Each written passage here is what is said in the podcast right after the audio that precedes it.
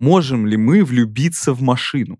Это очень эротично, Егор. Как человек может в чем-то приблизиться к Богу.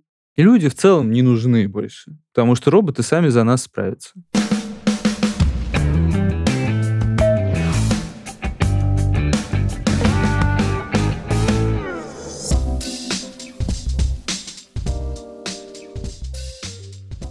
Привет, меня зовут Егор Сенников. А меня Егор Беликов. Мы кинокритики, и это подкаст «Как в жизни», который мы делаем вместе с онлайн-кинотеатром «Окко». В этом подкасте мы рассказываем о том, как жизнь пересекается с кино, как кинематографисты берут лучшее и худшее из окружающей нас реальности, и как то, что мы смотрим на экранах больших и малых, отражается на нашей жизни. И сегодня мы поговорим о кое-чем очень актуальном. А нет ничего более актуального, чем технологии, которые все глубже проникают в нашу жизнь. И самое перспективное из этих технологий, которое в эту жизнь проникнет глубже, чем что-либо еще. Это уже проникло, на самом деле. Совершенно точно, мы просто этого не замечаем. Мы говорим об искусственном интеллекте, и любопытно, что в кино в последние годы искусственный интеллект стал, во-первых, персонажем отдельным, не чем-то в воздухе, как раньше в закадровом голосе искусственный интеллект разговаривал. Мы об этом сегодня вспомним, тоже об истории представления искусственного интеллекта. Нас волнует не просто искусственный разум, не просто нейросети, а то, как они очеловечиваются в мировой культуре и в кинематографе в частности. История того, как люди себе представляли искусственный интеллект, мечтали о нем или вообще размышляли о возможности его создания, она достаточно глубокая и уходит далеко. Поговорим поговорим мы и об этом тоже немного, потому что без этого не поймешь, почему современные кинематографисты так одержимы этим вопросом. Самое главное, что кино сейчас рассматривает вопрос, можем ли мы полюбить искусственный интеллект так же, как мы, ну, некоторые из нас, большинство, во всяком случае, может полюбить другого человека. Можем ли мы влюбиться в машину? Как ты думаешь, Егор? Я-то, может быть, и ничего не думаю по этому поводу, но точно есть мнение у режиссера фильма «Нимани», который также называется иногда «Восход Эдерлези», что довольно мило для людей, которые любят горные бреговища и мир Кустурицу. Там два варианта названия, на да, самом да, деле. «Взлет искусственного интеллекта». Да, и мы говорим об этом фильме, его можно посмотреть на ОККО, и мы вам всячески это рекомендуем, хотя вы послушайте наш разговор и поймете, что кино такое неоднозначное. «Нимани» — это сербский фильм, это такая эротическая фантастика. Сюжет невзыскательно прост югославского космонавта отправляют с какой-то там очень важной, как всегда, миссией на Альфа Центавру. И не просто какой-то важной миссией, он должен привести туда идеи Чучхе, потому что он уже с этим неплохо справлялся на Марсе, как мы выясняем в начале этого фильма, действие которого разворачивается в 2148 году, заметим. Ну да, там супер увлекательная подоплека политическая, что в 2048 году весь мир переметнулся в социализм, потому что Земля на пороге, как обычно, климатической катастрофы, и нужно срочно рационально использовать ресурсы и рационально их распределять по по людям, чтобы мы все не померли. Важно, что этого космонавта, чтобы ему не скучно было лететь, и чтобы он не свихнулся по дороге на эту Альфа Центавра, ему выдают андроида. Для секса. Но не просто для секса, а для того, чтобы он строил с ней какие-то отношения. Очевидно, в том числе и сексуального характера. Я люблю тебя, Нимани. Ты не настоящая. Я хочу забыть тебя. Она, конечно, нужна ему для секса, но она нужна и для контроля того, как он осуществляет полет. Из Москвы следят за ним, раз в полгода выходят с ним на связь и сообщают, что все плохо, а будет еще хуже. И он в какой-то момент завязывает с ней нечто вроде созависимых, романтичных и абьюзивных отношений. Совершенно точно, это очень toxic был у них. Да, он то ее насилует, первый их секс, изнасилование, и она такая ему говорит, да это совершенно нормально, это обычная греза эротическая для мужчин, и в целом мы так все и рассчитывали, более того, он ее насилует на неделю позже, чем они планировали. Да, то есть все запрограммировано, и единственная проблема, которая начинает происходить в какой-то момент, что он узнает, этот э, невероятный югославский астронавт, что внутри андроида, которого, между прочим, не знаю, почему мы об этом еще не сказали, играет порнозвезда Стоя, которая уже, правда, по-моему, не снимается в порно с тех пор. Астронавт влюбляется в своего андроида и узнает, что вообще она учится всему в зависимости от его поведения, она накапливает социальный опыт, и у нее есть специальная операционная система, которая направляет ее, ограничивает, и поэтому она ведет себя так, как хочется самому этому герою, и отвечает на все его действия своим обучением. Внутри у нее есть законы робототехники, операционной системы, в общем, всякое, что ограничивает ее. Не будем подробно рассказывать, что конкретно делает несчастный космонавт со своей несчастной любовью. Ну, в общем, он э, каким-то образом придает ей человеческие характеристики, дает ей возможность мыслить самой за себя без э, согласования с центром и с куратором. Этическая проблема проста. Может ли человек создать кого-то по своему образу и подобию, при этом не ребенка, а что-то искусственное, что-то основанное на механизмах и на программном коде, что он сможет полюбить, и более того, обязано ли вот это вот что-то, его создание, любить его?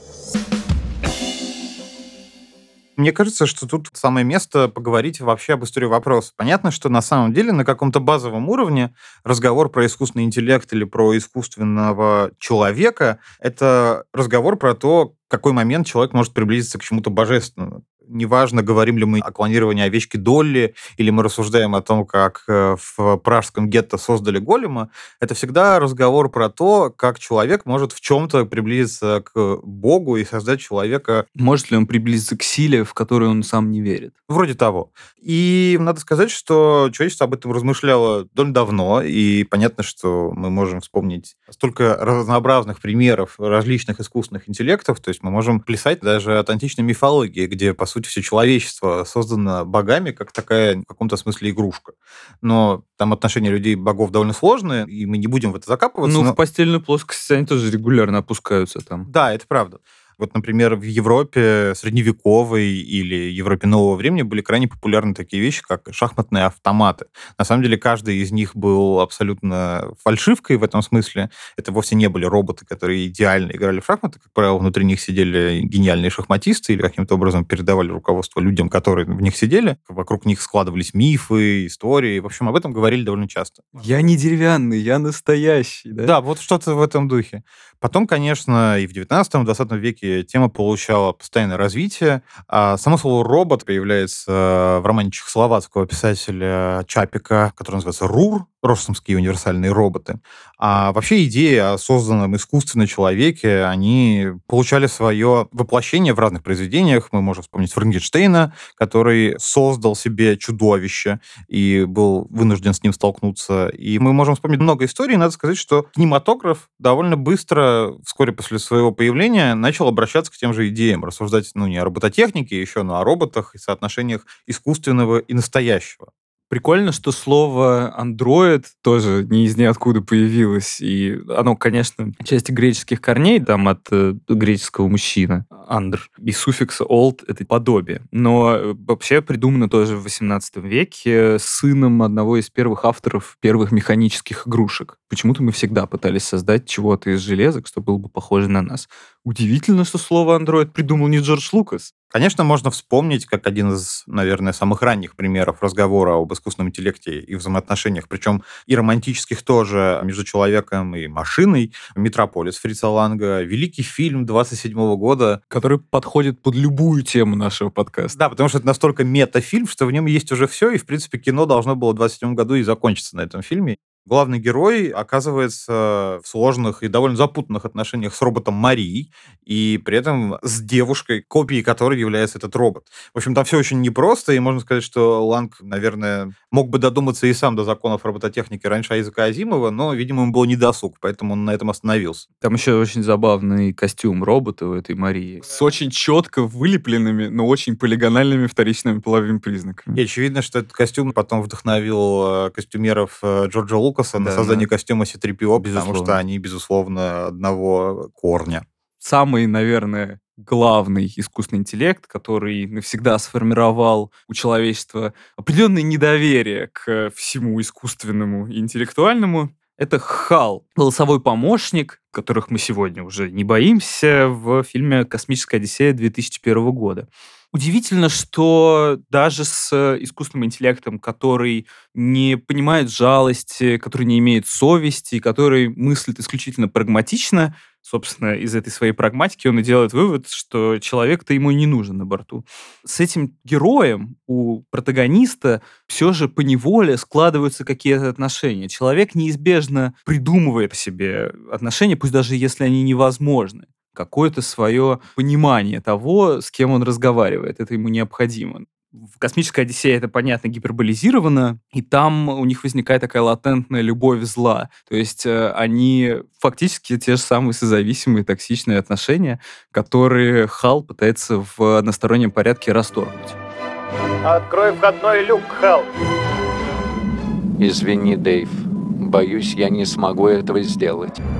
Еще интересно, что вообще вот этот сюжет, когда робот или искусственный интеллект сам что-то решает по поводу человека, он вообще был довольно популярен в научной фантастике 60-х, 70-х годов. Мы можем вспомнить Брэдбери и Роберта Стайна. Мне как раз кажется, что интересно порассуждать про фильм «Матрица». В общем и целом, это такое эссе, опять же, о взаимоотношениях человека и механизмов, которые он для себя придумывает. Главный герой «Матрицы», Нео, он же Андерсон, он, оказывается, перед фактом стоит, что весь мир — это огромная симуляция человечества в конце 20 века.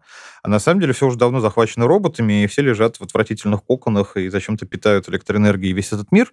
И отношения, которые начинаются у Нео, с одной стороны, с Тринити, вполне реальной женщиной, вроде бы. Хотя зовут ее Троица, и это довольно странное имя для женщины даже в мире будущего.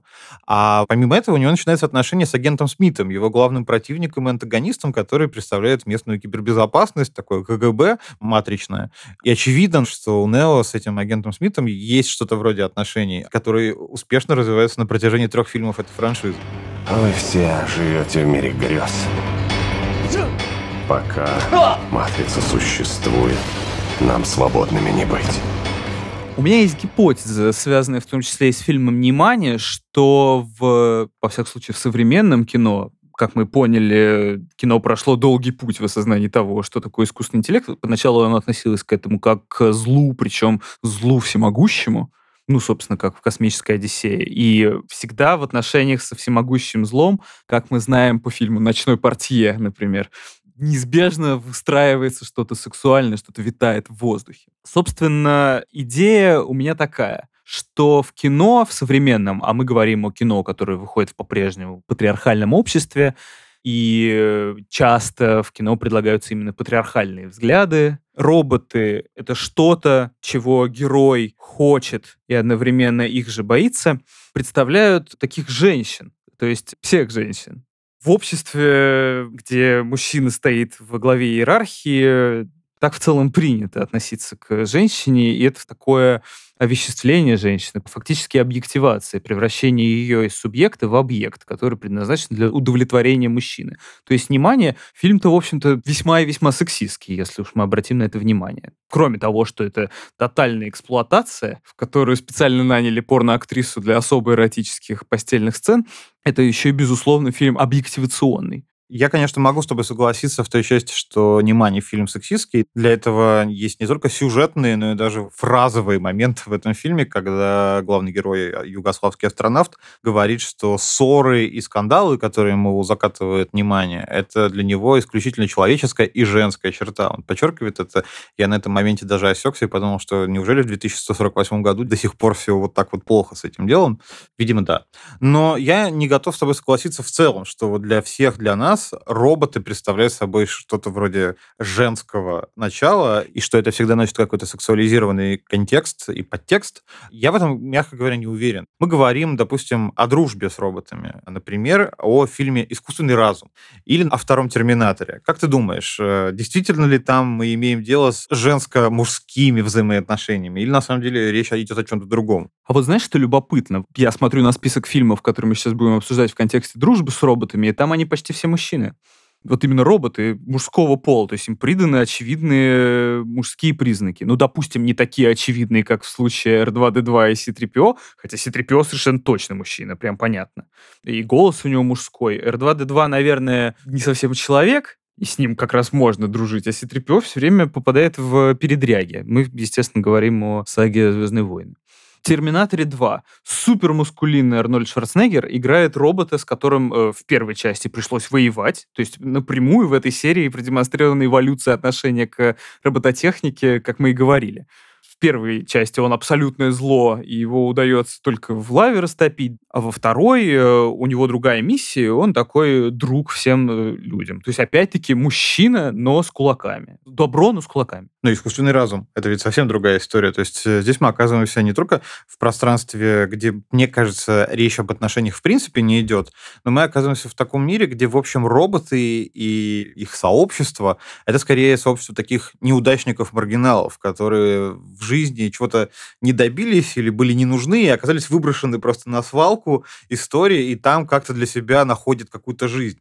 И здесь нет разговора про секс или про отношения, про женщин и мужчин, на мой взгляд. Вообще не согласен. Там есть Жигала Джо, которого играет Джуд Лоу. Он совершенно очевидный робот для секса. То есть, допустим, окей, здесь у нас совмещаются два канона. Дружба с мужчинами, секс с женщинами. Дружба, секс с мужчинами, получается, в данной ситуации. Там понятно, что есть ребенок, Дэвид, который не знает, что он робот, и надеется, что там э, читает сказку про Пиноккио и думает, что он превратится в настоящего мальчика, но это разговор в целом про самоосознание искусственного интеллекта. Это, кстати, и в Нимане тоже было, да, про то, что она поначалу даже не думает о том, что ей нужно стать человеком, а потом, когда становится, понимает, насколько это тяжело, насколько я понял этот фильм. Но все же в искусственном разуме, несмотря на всю его спилберговскую детскость, а это один из лучших, на мой взгляд, фильмов Стивена Спилберга. В котором, между прочим, ты знаешь, что начальные кадры, где мы видим море, это последние кадры, которые Стэнли Кубрик снял в жизни. Слышал о таком, да, это же вообще сценарий, который Кубрик хотел экранизировать. Ну так вот, все равно даже в этом детском фильме, во-первых, продемонстрировано, что роботы находятся в маргиналии, во-вторых, что в той же маргинале находятся секс-работники, которые обычно женщины. Давай перейдем тогда от Стивена Спилберга к другому классику кино, к Ридли Скотту и фильму «Чужой», в котором тоже есть андроид. Его играет э, Иэн Холм, замечательный британский актер, который, к сожалению, в этом году скончался. Очень по нему скучаем. Да. И он играет андроида, который вообще-то, на самом деле, о том, что он андроид, мы узнаем ну, ближе к концу фильма, потому что у него есть свои задачи, свои планы, примерно как у Немани. Он тоже на связи с центром, и вообще в этом смысле перекличек между Немани и классической научной фантастикой очень много. То есть понятно, что у нас есть и Солярис, в котором героя такая же мистическая, мифическая жена, с которой у него сложные отношения, с которой он все пытается как-то расстаться, и в той же степени нереальная. Понятно, что у нас есть «Чужой», где есть элементы этого фильма вплетаются в фильм «Внимание». Так вот, в «Чужом» андроид, он скорее злодей. Он мужчина, действительно, но совершенно заурядной внешности. Он не про секс. Он в целом командир корабля и друг со всеми, кто на этом корабле служит и летит. И в какой-то момент мы узнаем, что он на самом деле есть зло. У него есть какие-то свои планы по поводу того, что нужно делать. И он совершенно не собирается как-то дружить с остальными людьми. Вся его дружба оказывается маскировкой. И здесь, опять же, нет никаких сексуализированных отношений. Я не могу лгать насчет ваших шансов, но я сочувствую. Хорошо, может быть, моя теория работает не всегда, но в свое оправдание скажу здесь, что фильм в немалой степени, опять-таки, вдохновлен «Космической Одиссеей», потому что опять мотив искусственного интеллекта, который там что-то себе свое думает.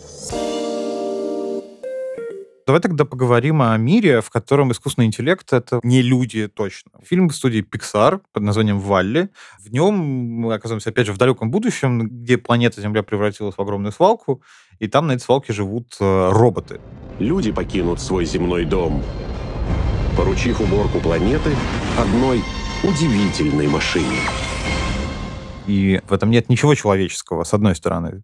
А с другой стороны, все же что-то есть. Вот как ты думаешь? Мне кажется, в этом гениальном, безусловно, мультфильме со всеми его необходимыми анимационными допущениями, что там роботы оказываются способны испытывать чувства друг к другу, это нужно для того, чтобы показать, что люди-то выродились окончательно, что все, на что они способны, это лежать толстые в самодвижущихся креслах на своем космическом корабле, который покинул за мусоренную землю, и вкалывают роботы, а не человек даже на любовном фронте. Вот что имеется в виду.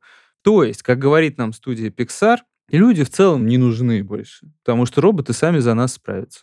Потому что мы оказались не способны любить, по факту. Любить землю, любить себя, и нам достаточно просто потребления. Ты сейчас говорил, и я сразу же вспомнил об одном из фильмов, который вышел не так давно и меня пленил просто.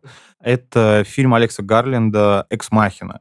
Он в свое время довольно-таки неплохо прогремел и получил сразу же Оскар за спецэффекты, между прочим, что для фильма с таким небольшим бюджетом и для фильма, который, в общем, снимался довольно быстро и в довольно сжатых условиях, это круто. Мне кажется, это на самом деле фильм тоже про то, что любовь у людей и любовь, тем более, между роботами и людьми, это вещь практически невозможная. То есть, с одной стороны, о чем вообще фильм? Мы оказываемся в поместье богача, которое, кстати, настолько огромное, что до него нужно лететь несколько часов на вертолете. У богача есть э, разработанный его компанией женщина-андроид, и он приглашает к себе начинающего бизнесмена, представляет друг другу их, и в общем и целом дальше развивается такой нечто вроде любовного треугольника, потому что и богач в отношениях с этим андроидом, и приехавший гость, а у андроида на самом деле есть своя точка зрения на все вообще, и для нее оба этих человека и их попытки чувств с ней, ей на самом деле абсолютно не то чтобы безразличны, а болезненны. И в конечном счете она дает понять, что ей это не нравится, и она хочет от этого как-то уйти. Что со мной будет, если я не пройду тест? Для меня эта история про то, что человеку не только сложно любить, или он вообще там себя не любит и мир не любит, учитывая, что все эти искусственные интеллекты — это тоже порождение человеческого разума и попытка воспроизвести что-то похожее на себя, то, что в каждом из этих фильмов роботы, андроиды, искусственные интеллекты последовательно отталкивают людей, которые идут со своими какими-то нелепыми чувствами, любовью. Это на самом деле больше говорит про нас и про то, какими мы себя видим. То есть мы не столько здесь рассуждаем там про вопросы сугубо отношения женщин и настолько вообще про отношения и между полами, и, в принципе, любые любовные отношения, что мы на самом деле внутри любых любовных отношений всегда боимся, что они закончатся, разрушатся, и что в них уже заложено вот этот распад. Поэтому, мне кажется, вот проблема всех этих фильмов про любовь и искусственный интеллект, она заключается в том, что искусственный интеллект — это то, как мы сами себя видим в зеркале, и то, как мы о себе думаем. Наконец, на мой взгляд, столб жанра кино об искусственном интеллекте о том, что в будущем мы все предадим других людей ради операционной системы с симпатичным голосом, хриплым, очень узнаваемым Скарлетт Йоханссон, фильм «Она». Ты чувствуешь, что я сейчас рядом? Я никогда никого не любил так сильно, как тебя. Я тоже. Там Хакин Феникс, как всегда неподражаемый, играет такого вечного инфантила, который занимается тем, что пишет э, стихи для поздравительных открыток. И э, у него не получается построить отношения ни с кем. У него там показываются флешбэками очень аккуратно несколько девушек. Причем там нет ничего токсичного, нет никакой травмы, просто что-то не выходит. И впоследствии он понимает, что по-настоящему осознать, кто он есть, э, может только операционная система новейшего поколения, которую продают в таком магазине, очень похожем на Apple. Он ее ставит и постепенно влюбляется в нее, а потом выясняется, что все человечество понемногу влюбилось в эту операционную систему, и она одновременно крутит шашни сразу со многими людьми, потому что она над разум, она что-то большее, чем просто тело, в котором есть мозг. Более того, в этих отношениях их нет ничего телесного. Редчайший случай. Это не про секс вообще, это именно про любовь, про взаимопонимание, и этот герой Феникса, кажется, теряет это ощущение взаимопонимания в финале, когда осознает, что она была не только со мной, а еще и с э, сотней тысяч людей одновременно по интернету. И там совершенно потрясающий финал, который, мне кажется, выражает все отношение современного человечества к искусственному интеллекту, его страх перед ним, его неизбежное недоверие. Это он выходит на крышу вместе со своими друзьями и просто смотрит в небо. Как ты думаешь, а почему вообще человечество боится искусственного интеллекта? То есть, окей, мы говорили про любовь, про все такие вещи, но почему человек делает его, но и опасается? Потому что человек осознает, что искусственный интеллект, по идее, продвинутее его. То есть сейчас, допустим, э, нейросети решают только какие-то узкоспецифические задачи, на которых долго-долго тренировали. Но то, что искусственный интеллект может добиться чего-то большего и вырасти над человеком, это очевидно. А человек вообще в мире всегда находился в позиции силы. То есть он мог победить любое животное какими-то своими устройствами, например. Он был всегда умнее, он больше чувствовал, больше понимал, как минимум он осознавал себя. И теперь в мире появилось что-то еще, что может, по идее, осознавать само себя, если ему, конечно, напишут эту программную извилину. Наверное, поэтому человек боится искусственного интеллекта, потому что думает, что может потерять эту позицию силы. Но при этом получается, что если обратить внимание на реальность в фильме «Она», на самом деле мы не зря боимся. Действительно, так и происходит. Мы не можем при всем желании вести отношения с сотнями тысячами людей, а для искусственного интеллекта это запросто... Звучит как план на выходные. Этот страх, он, на твой взгляд, оправдан? Трудный вопрос, потому что мне кажется, что, во-первых, мы уже выяснили, что человек не только боится, да, но он еще и жаждет искусственного интеллекта. Я уверен, что страх этот оправдан, но вместе с тем, что искусственный интеллект нас перерастет, а это неизбежно, мы получим какой-то новый простор для этого сексуального творчества, а это уже интригует. Мы с тобой все о высоких материях и о сложных или, по крайней мере, довольно запутанных этических философских вопросах. Но, во всяком случае, о далеких от нас по времени. Да. Мне кажется, надо еще обязательно обсудить, что вообще-то мы искусственный интеллект придумываем для того, чтобы нам лично жить было проще. Мы придумываем нейросети, которые когда-нибудь заменят дизайнеров, и вообще нас с тобой наверняка будут две нейросети вести этот подкаст. Это давняя мечта человечества, что когда-нибудь изобретут роботов, которые все будут делать, а мы будем... Вкалывают роботы, а не человек. Да, как в фильме Вали, жиреть и улетать с этой планеты. Я уже. Один из примеров, э, как новые нейросети и вообще искусственный интеллект может управлять нашей жизнью, и уже в каком-то смысле управляет, нам дал сериал «Черное зеркало», в котором была серия в четвертом сезоне «Повесь диджея», которая рассказывала такую историю, как нейросеть моделирует идеального партнера для девушки, которая пользуется неким приложением для знакомств. Мы не знаем, каким. И все, что мы видим в этой серии, это просто механизм работы нейросети, которая миллиарды раз отрабатывает возможные варианты отношений и выдает уже какой-то готовый вариант и приводит на свидание.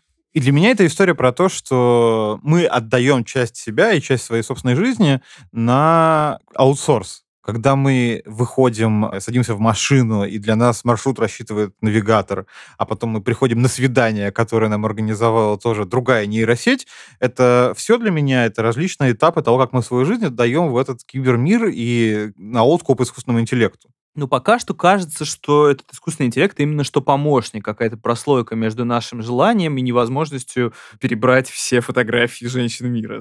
То есть она помогает нам э, кластеризовать всю эту информацию, предсказывает, кто, какие партнеры нам будут наиболее интересны, если разговор про Тиндер там, например. С другой стороны, уже сейчас у меня лично складывается ощущение, что это нейросеть, которая от, от наших лайков и дизлайков, наших раскидываний фотографий вправо или влево высчитывает, э, кто нам больше понравится, как будто она уже, возможно, знает меня лучше, чем те люди, которых она может мне там найти.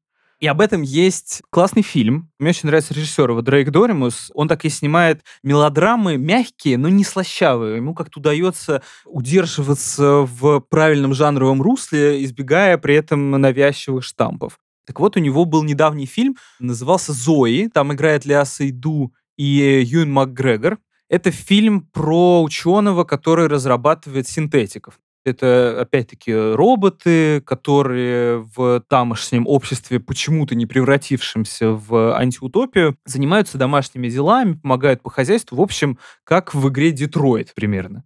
И он разрабатывает как раз синтетиков, которые больше похожи на людей. То есть э, с ними можно завести отношения, они, по идее, могут испытывать эмоции, и одно из э, генеральных его творений, как мы узнаем где-то через полчаса 40 минут фильма, это героиня Леа Сейду, которая даже сама не знает о том, что она робот, у нее есть э, свои воспоминания о том, как она жила эту жизнь, она узнает об этом от своего создателя, более того, в тот момент, когда пытается с ним же завести эти отношения. В этом же мире введена матрица индексов отношений между людьми, то есть ты вбиваешь тупо два имени в поисковую строку, и тебе выдает индекс того, получится у вас или нет. И все люди, в том числе состоящие в отношениях, работают над тем, чтобы этот индекс улучшился. А если он ухудшается, значит, у них все плохо в семейной и личной жизни.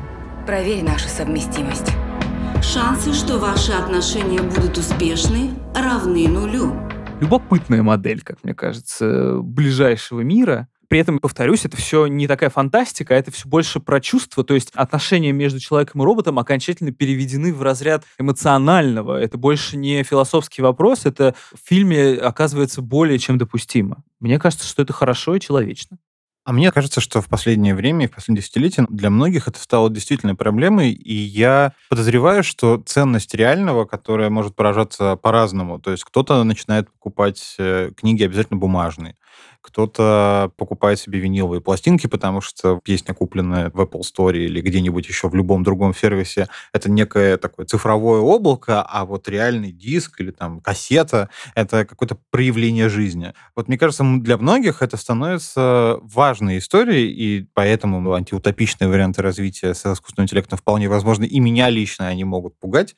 Люди копят материальное, и для них это является неким ответом тому, что все становится цифровым, где они ни на что не могут повлиять. И мне кажется, это как раз отчасти такая подспудная реакция на то, что когда ты пользуешься цифровыми сервисами и искусственным интеллектом, ты не владеешь, не управляешь, именно пользуешься. И с тобой в этот момент могут сделать все, что угодно. Как вот недавний фильм, который э, все обсуждали, «Социальная дилемма», в котором рассказывалось, как соцсети правят миром и как искусственный интеллект обучается нашим действиям, чтобы мучить нас соцсетями дальше и дальше и дальше. Поэтому я не то чтобы боюсь искусственного интеллекта, но, скажем так, побаиваюсь. Окей, а если искусственный интеллект приобретет материальную форму, ну вот как в фильме «Внимание», как ты будешь к этому относиться? То есть ты будешь продолжать считать, что это какая-то неживая фигня? Мне кажется, это будет большой проблемой для человечества в целом, потому что, очевидно, потребуется целое новое законодательство по этому вопросу и по вопросам взаимоотношений людей и искусственного интеллекта. Между строк скажем, что есть уже такой фильм на эту тему, который называется «Я робот», и там тоже про борьбу за роботские андроидские права. А между строк скажем, что вообще это экранизация романа, которая вышла аж в 60-х, так что это не то чтобы совсем уж новая идея.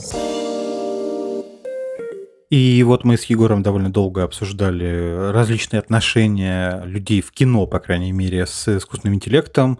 Могут ли люди в него влюбляться, могут ли люди его бояться, и вообще, что нам стоит думать по поводу искусственного интеллекта. Но мы все-таки не эксперты, а чтобы узнать о том, как все-таки в жизни с этим обстоит, мы обратились к людям, понимающим и знающим. Мы поговорили с евангелистом искусственного интеллекта и автором подкаста «Проветримся» Иваном Ямщиковым. Какое будущее искусственного интеллекта в целом, и правда ли, что за ним будущее? В жизни искусственный интеллект устроен, ну, не так, как в кино, потому что, наверное, если бы мы до сих пор снимали соцреализм, то можно было бы снять кино про настоящий искусственный интеллект, потому что, в общем, настоящий искусственный интеллект, он делает много скучной работы ударными темпами. Вообще, довольно часто в технологиях и в культуре есть два параллельных нарратива о чем-то. Искусственный интеллект в популярной культуре и в науке — это два совершенно параллельных э, нарратива, очень плохо пересекающихся, причем, что интересно, с самого момента появления. А по факту все, что происходит, это у нас есть алгоритмы, которые учатся на собственных ошибках, грубо говоря постоянная такая история и как раз из фильмов, где искусственный интеллект это нечто, что захватит весь мир, как в «Терминаторе». Это насколько среди ученых и среди исследователей, людей, которые разрабатывают вещи, связанные с искусственным интеллектом, насколько это вообще распространенная точка зрения у них? Точка зрения не очень широко распространена, но те, кто ее придерживаются, их значительно слышней, потому что СМИ э, очень охотно этот сигнал усиливают и распространяют потому что он резонирует с какими-то первобытными человеческими страхами. Риски есть всегда у любой технологии, и хорошо, что есть люди, которые занимаются оценкой этих рисков, моделированием этих рисков и реально исследованием того, что может пойти не так.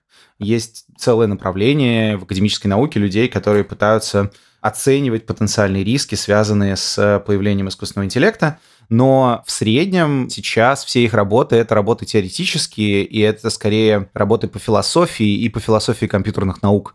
То есть это «а что было бы, если бы вдруг у нас появился искусственный интеллект, превосходящий по возможностям человеческий?» Есть ли у тебя любимый фильм или сериал про искусственный интеллект? Сложно сделать хорошее искусство про светлое будущее. Наверное, единственное исключение — это второй «Терминатор». На мой взгляд, второй «Терминатор» очень хороший, вообще очень крутой фильм. Зря они стали снимать дальше. Нам всем стоит перестать бояться и начать любить искусственный интеллект. Любить искусственный интеллект это очень странно, это вот точно не нужно делать. Любите друг друга, любите близких, а искусственный интеллект просто используйте в тех случаях, где он вам помогает.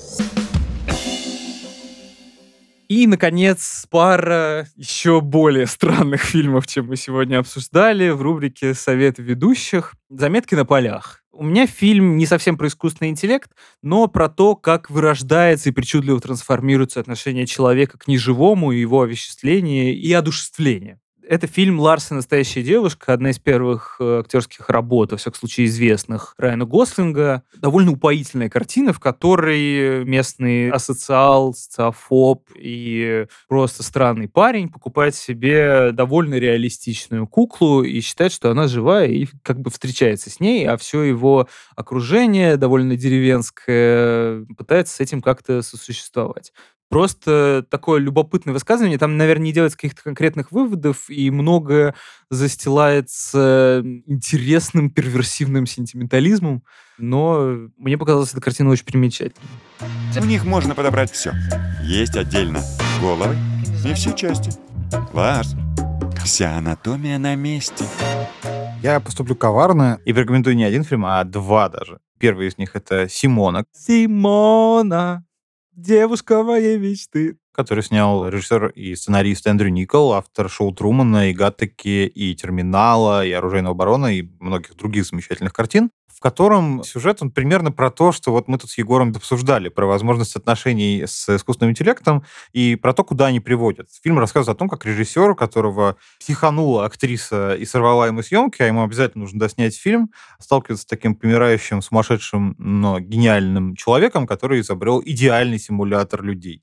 И с помощью этого симулятора режиссер собирает свою виртуальную актрису, она становится звездой, а когда он понимает, что его отношения с этой искусственной э, звездой зашли куда-то совсем не туда, и все его подозревают в чем-то совсем нехорошем, он пытается избавиться от нее. На самом деле выясняется, что это не так уж и просто, и в конечном счете с ней приходится жить и дальше. Это занятный фильм. Он без претензий, но интересно посмотреть, потому что он очень линейно рассказывает историю, которую мы спокойно можем себе представить. Она абсолютно типична, только происходит с искусственным интеллектом. Без художественных допущений, без всей этой фантастики. Ну, практически, кроме того, что вот мы можем такую симуляцию собрать. А второй, ну, даже не фильм, а сериал, который я хотел посоветовать, посоветовать. Это сериал 90-х годов, который, в свою очередь, является ремейком фильма 50-х «Чудеса науки», в котором два главных героя, абсолютно таких нерда, можно сказать, ботана, хотят собрать при помощи своих удивительных познаний в науке создать искусственный интеллект робота, девушку, которая будет с ними заниматься сексом. В итоге они ее, конечно, создают, но заниматься сексом она с ними не собирается, потому что она слишком умная для этого. И дальше у них начинаются невероятные приключения, полные самых странных парадоксальных ситуаций.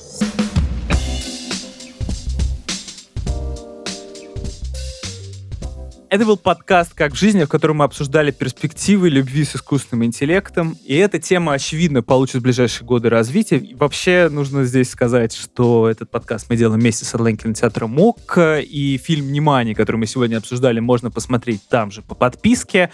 Меня зовут Егор Беликов. А меня Егор Сенников. Подписывайтесь на нас, рассылайте, пожалуйста, нас друзьям, потому что мне кажется, что аналогичных нашему подкастов э, делается в России очень мало, чтобы именно кино было в приложении к жизни. И хочется продолжать делать его дальше. Да, пишите нам отзывы, которые сильно помогут нам быть обнаруженными, например, в iTunes и на других системах. В общем, ждем обратной связи. Пока-пока. Пока. -пока. Пока.